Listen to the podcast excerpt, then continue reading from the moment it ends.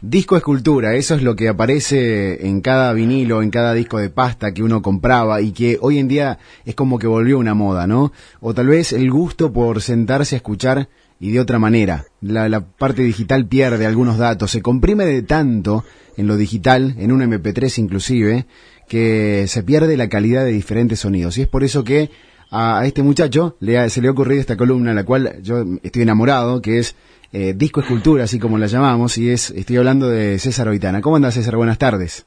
Hola, Ricky. ¿Cómo andas?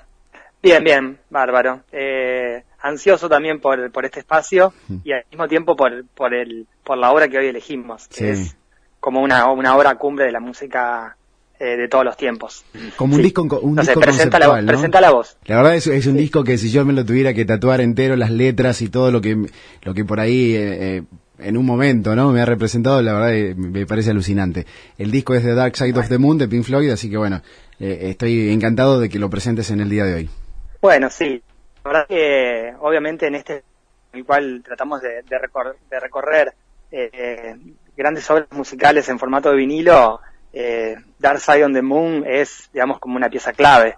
También podríamos decirla, y como se conoce por estos lados de la Tierra, el lado oscuro de la Luna. Eh, cosa que también es interesante eh, para los, los que somos amantes del, del, vinilo, que las ediciones que nosotros tenemos, eh, que heredamos de nuestros padres, de nuestras madres, y, y lugares así diferentes, eh, las ediciones se eh, hacían en Argentina eh, y ya sea el nombre de los discos como la, el nombre de los temas se pasaban al castellano. Por ejemplo, el, el, el disco que, que, yo tengo de vinilo tiene un, una calco escrita en este fondo negro. Sí. Bueno, ya también la, la tapa es icónica de, de, de, de, esta obra musical de Pink Floyd, con el prisma y con el, el arco iris. La, la, calco dice el lado oscuro de la luna, eh, en castellano. Y adentro, uno cuando abre el disco, están los nombres de, de las canciones en castellano y entre paréntesis en inglés. sí. Está al revés, digamos. Sí. Eh, es así, como, como eh, se ve que estaba estipulado también en la época esa de poner los temas en castellano. Eh, fieles la, los nombres en castellano a, a cómo son en inglés. Pero bueno, eh, es algo también que es, es una nota de, de color dentro de, del mundo de los vinilos y para los que nos gustan los vinilos no, nos vamos fijando mucho en eso. Eh, y bueno, y la obra que hoy presentamos, Ricky, eh, es una obra cumbre de, de, la música de todos los tiempos, no solamente de, del rock eh, sinfónico, del rock progresivo, que en el cual estaba encasillado un poco Pink Floyd para, para la década del 70. Sí. Si, si podemos hablar un, un, poquito de Pink Floyd, digamos, como para, para tirar algunos destellos, eh, es una banda, bueno, inglesa que, que comenzó a, a rodar en, en, en la década del 60, en el año 65, con un líder eh, bastante carismático, pero con bastantes problemas, eh, problemas de salud ligados a, las drogas. Estamos hablando de, de Sid Barrett, que, que, le dio toda una impronta más psicodélica a la primera etapa de, de Pink Floyd, desde mediados de los años 60 hasta, bueno, eh, fines de los 60, que es cuando él se va de la banda, y ahí la banda empieza a, a, a girar, digamos, y a, y a cambiar un poco también el contexto, eh, el contexto cultural de la época eh, era muy significativo, digamos, era la, la época de, de, la psicodelia, la época de, de, la experimentación con drogas, era una época de, de liberación de las juventudes, eh, estamos hablando de los fines de los 60, digamos, con Gusto como, como ahí, eh, eh, cuestión contracultural, que podríamos hacer llamarla sí. desde la música y desde la cultura. Rompiendo eh, un poco con lo que pasaba socialmente, ¿no? Guerras y demás. Exactamente, exactamente, sí. Un contexto de guerra, de ampliación de, del sistema capitalista, de, de, un enfrentamiento en guerras frías entre la Unión Soviética y, y Estados Unidos, eh, con una conquista del espacio. Eh, también el, el álbum eh, Dark Side on the Moon reúne un montón de, de, de, cuestiones que tienen que ver con el contexto. Sí. Precisamente este álbum se, se, editó, digamos, y salió a la luz en el año 73, 1973, eh, y rompe, digamos, rompe, empieza a romper con los, con los esquemas, ya sea de ventas como, como de, de obra, de cómo se construye una obra. Vos recién lo, lo mencionaste, es una obra conceptual, donde desde el primero hasta el último tema están eh, hay una, una línea que, que los une. Eh, ahí es como una red que, que va eh, amalgamando y va uniendo las canciones. Al mismo tiempo, las temáticas de las canciones Sí. tienen que ver también con, con algo que, que fue creado y pensado para que todo pueda unirse desde el principio hasta el fin. Mm, Es verdad. Sí, e- es maravilloso, ¿no? Sí. No, por supuesto, porque... la, la idea, ¿no? La Eh, idea a conceptual ver, de Pink eso. Floyd, como lo- exactamente, y, a- y al mismo tiempo cuando uno eh, se empieza a, a, a meter en, en la historia de este disco, eh, es un disco que, que se pensó, que se venía pensando años antes, eh, en ese traspaso que hay de la psicodelia a, a un rock más, un poco más armado eh, y, de can- y un poco más de canciones que hace Pink Floyd. Ellos mientras van trabajando en músicas de películas, en, en obras, en, en- discos, en los dos discos anteriores, ya van armando el material del, del lado oscuro de la luna. Al mismo tiempo hay una, una presentación que es muy, ya muy icónica, muy famosa, eh, un tiempito antes de, de este disco, que es su presentación en el anfiteatro de Pompeya, en, Sí. en- en Nápoles, que es, es una, se filmó una especie de, de película con un recital donde no, no hay gente y, y los Pink Floyd tocan en, en, la, en el medio del, del anfiteatro que tenía 2000 años. Eh, bueno, y es todo una, una cuestión donde ahí ya lo- los muchachos de, de los Pink Floyd eh, ya tenían una, una construcción de, de los, de los sonidos y una, digamos, eh, una idea fija en, en cómo mezclar y utilizar di- diferentes tipos de sonido, que después también le va a dar una impronta eh, que, que los posiciona como una de las mejores bandas de todos los tiempos, digamos, porque luego de, de Dark Side of the Moon, eh, el disco ex- explota en ventas. eh, Pink Floyd venía siendo una banda eh, de ventas medias y, y no se le podía, digamos, eh, todavía no, no podían equipararse a, a- a bestias del rock como los Rolling Stones, por ejemplo. Claro. Pero a partir de, de Dark Side on the Moon, en el 73, eh, explota el mercado comercial de, de este disco en Estados Unidos y en Europa, eh, y comienza a ser uno de los, de- de los álbumes más vendidos. Es más, es uno de los álbumes más vendidos de todos los tiempos. Hay un- una estimación que vendió entre 45 y 50 millones de, de copias.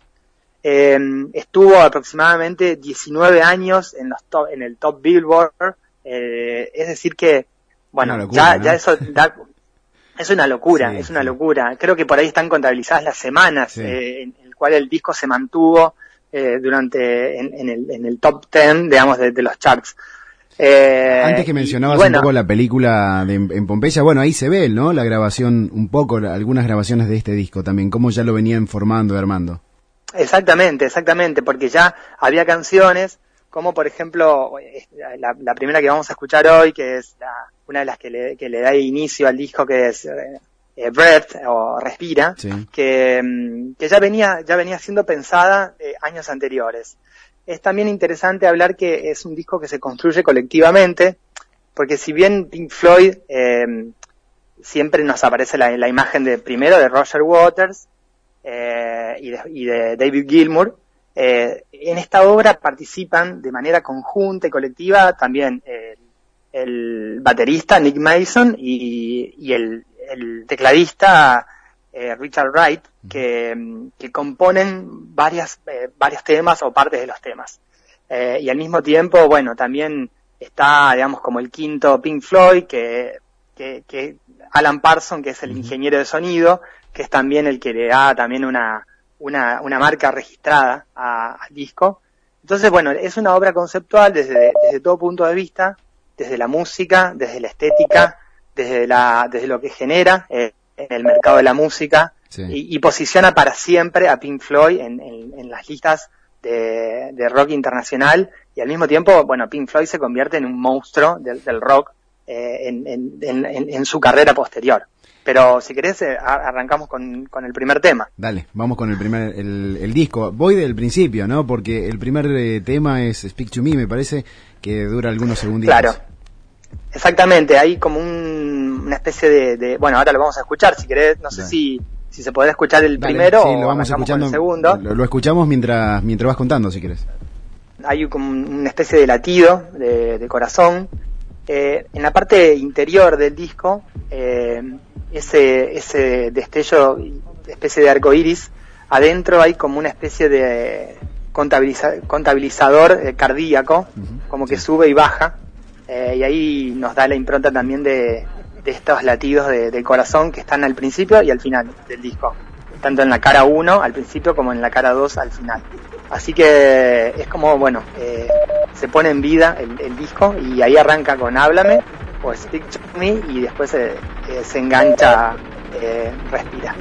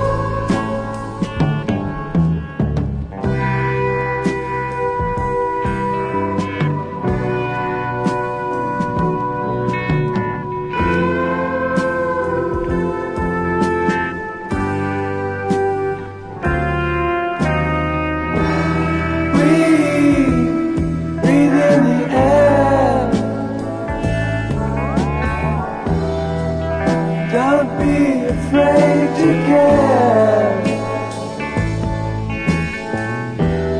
Leave, don't leave me. Look around, choose your own ground. How you live, how you fly, smiles will give and tears you'll cry. All you touch should all you see is all your life will ever be. Run, rabbit, run. Dig that hole, get the sun.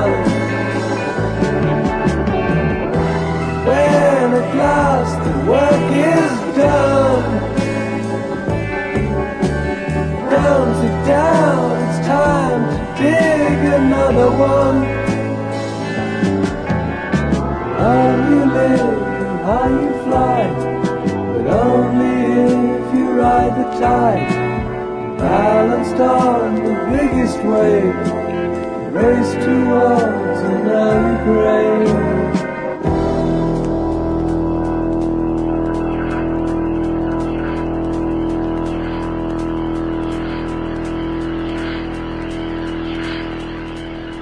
César, a mí lo que me llama mucho la atención es, hablabas, ¿no?, de que empieza con los latidos y ahora que me lo, contabas al aire hace un ratito antes del tema, se me viene la, la imagen de que, claro, el disco es tan conceptual que habla todo un poco de la vida humana, habla de los miedos, habla del dinero, habla del tiempo, habla de las crisis, tiene mucha filosofía y mucha psicología.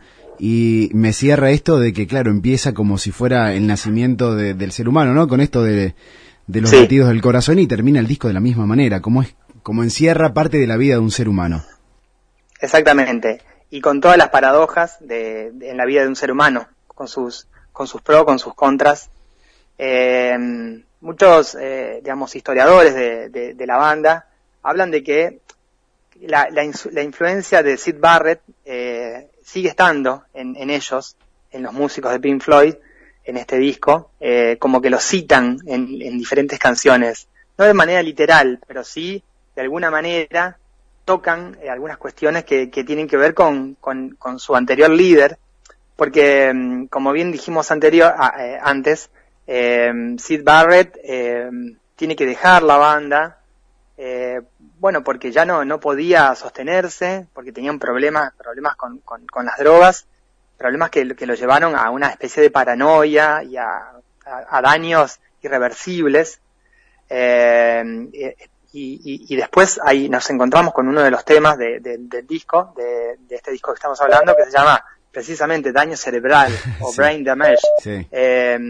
y al mismo tiempo, el nombre del disco también, más que una, una referencia astronómica, se comenta que hay una, una más una referencia al, al, a la cualidad de un, lunático, es decir, el lunático como adorador de la luna y un lunático como alguien que puede estar fuera de sí. Eh, y el, lado oscuro también, eh, hay, hay una, un paralelismo entre el lado oscuro del astro con el lado oscuro que, que, tenemos nosotros los, los seres humanos.